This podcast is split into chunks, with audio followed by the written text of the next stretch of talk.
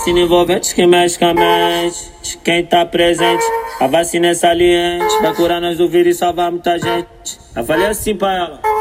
Eu falei assim pra ela.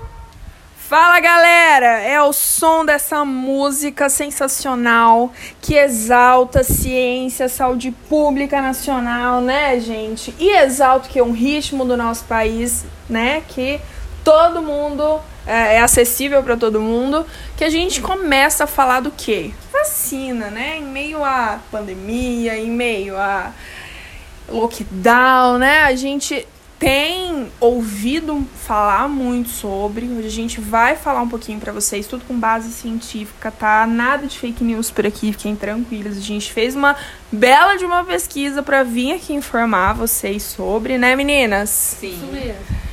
Vou deixar a Ju falar um pouquinho, porque vocês sabem que eu sou fominha, adoro conversar. Então, é isso. Fala aí, Ju. Boa noite, galera. Boa noite, professora. Em meio a tantas discussões e polêmicas acerca da tão esperada vacina do Covid-19, hoje resolvemos gravar algo para explicar como uma vacina funciona no nosso organismo, os tipos de vacina, qual sua importância no âmbito da saúde pública nacional e mundial. Ana, fala pra mim, sua carteirinha está em dia? E as fake news, você viraria um jacaré? Conta aí pra gente.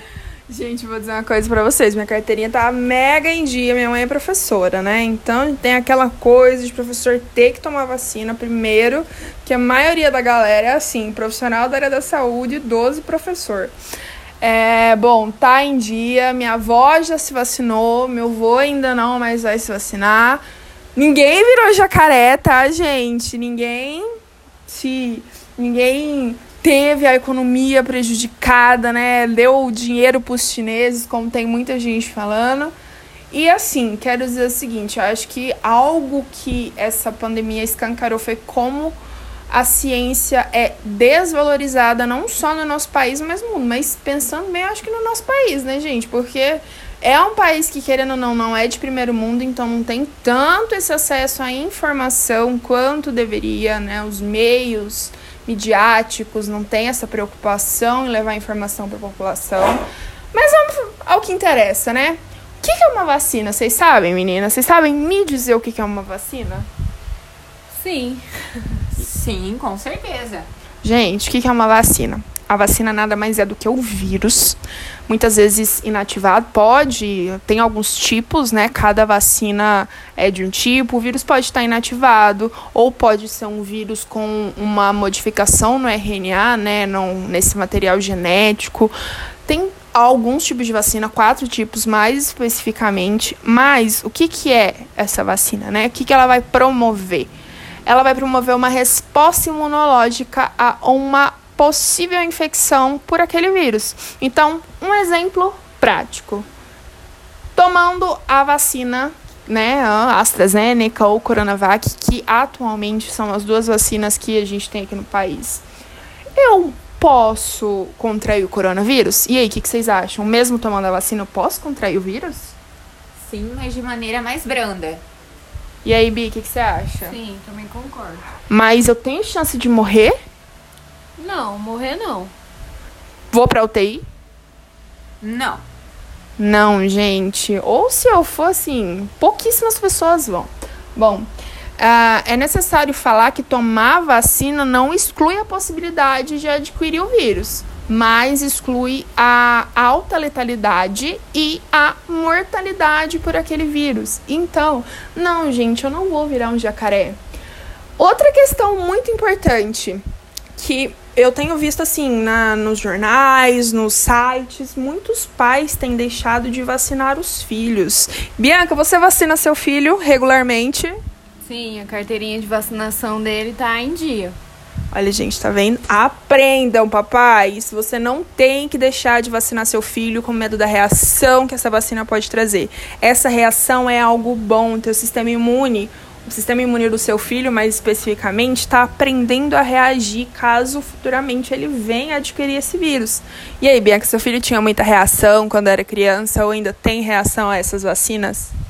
As reações comuns mesmo, de febre, né? Fica enjoadinho, mas nada demais. No, no outro dia já tá normal já. Tá vendo, gente? Não é nem um bicho de sete cabeças. Eu sei que, as, que os pais ficam preocupados, né? Principalmente por uma vacina que teve um período de teste tão curto, ainda mais por ser um período de emergência, mas não é por isso que a gente tem que deixar de se vacinar. Aqui no estado mesmo, pouquíssimas pessoas se vacinaram, tá sobrando vacina, justamente por esse medo. Meu Deus, será que se eu tomar essa vacina sabe? Um medo que não tem uma base científica. Enquanto tem tanto cientista, tanto médico trabalhando ali para trazer essa informação, para trazer é, essa cura, né? Para trazer tudo isso, as pessoas não, não se ligam, não estão com tanto medo, estão tão apavoradas que nem, nem dão a devida importância. Uma coisa que eu quero deixar aqui para vocês de recado, lembrem quando vocês lembrarem de mim, eu quero que vocês lembrem são as campanhas de vacinação. Atentem-se às datas, gente. Eu sei que é chato ir no postinho, pegar a fila, mas olha, eu vou dizer para vocês, depois dessa pandemia, a coisa que eu mais quero é ficar na fila do postinho para tomar a vacina, hein, gente? Eu sei que é chato, eu sei que é difícil, mas vamos se vacinar não só do coronavírus, vamos colocar nossa, nossa carteirinha de vacinação em dia. Não vamos ter medo das reações, porque se tá reagindo é porque alguma coisa tá acontecendo. Então é bom, né? Estranho seria se não tivesse reagindo. Bom, vou deixar a Bianca falar, né? Pegar, puxando esse assunto que eu estou falando, sobre por que, que é importante que todo mundo se vacine. Fala aí, Bianca. Boa noite, gente. Vou falar para vocês um pouquinho sobre o efeito rebanho, que faz com que mesmo pessoas não vacinadas sejam protegidas contra doenças. Mas só funciona se muita gente se vacinar. Vamos entender melhor como, como funciona o efeito rebanho. Imagine assim um grupo de pessoas não vacinadas e pega uma doença, como sarampo ou cachumba. É muito mais fácil os micro-organismos infectar todas as pessoas, tipo outras pessoas. Agora, quando a maioria das pessoas de uma comunidade está vacinada, aí é mais difícil, porque forma uma barreira, né? Aí, com isso, faz com que os micro-organismos se proliferem em menor quantidade. Isso que é chamado o efeito rebanho. Mas lembrando que isso só funciona se muitas pessoas se vacinarem. Então, não caia em fake news, gente. Vacinem-se.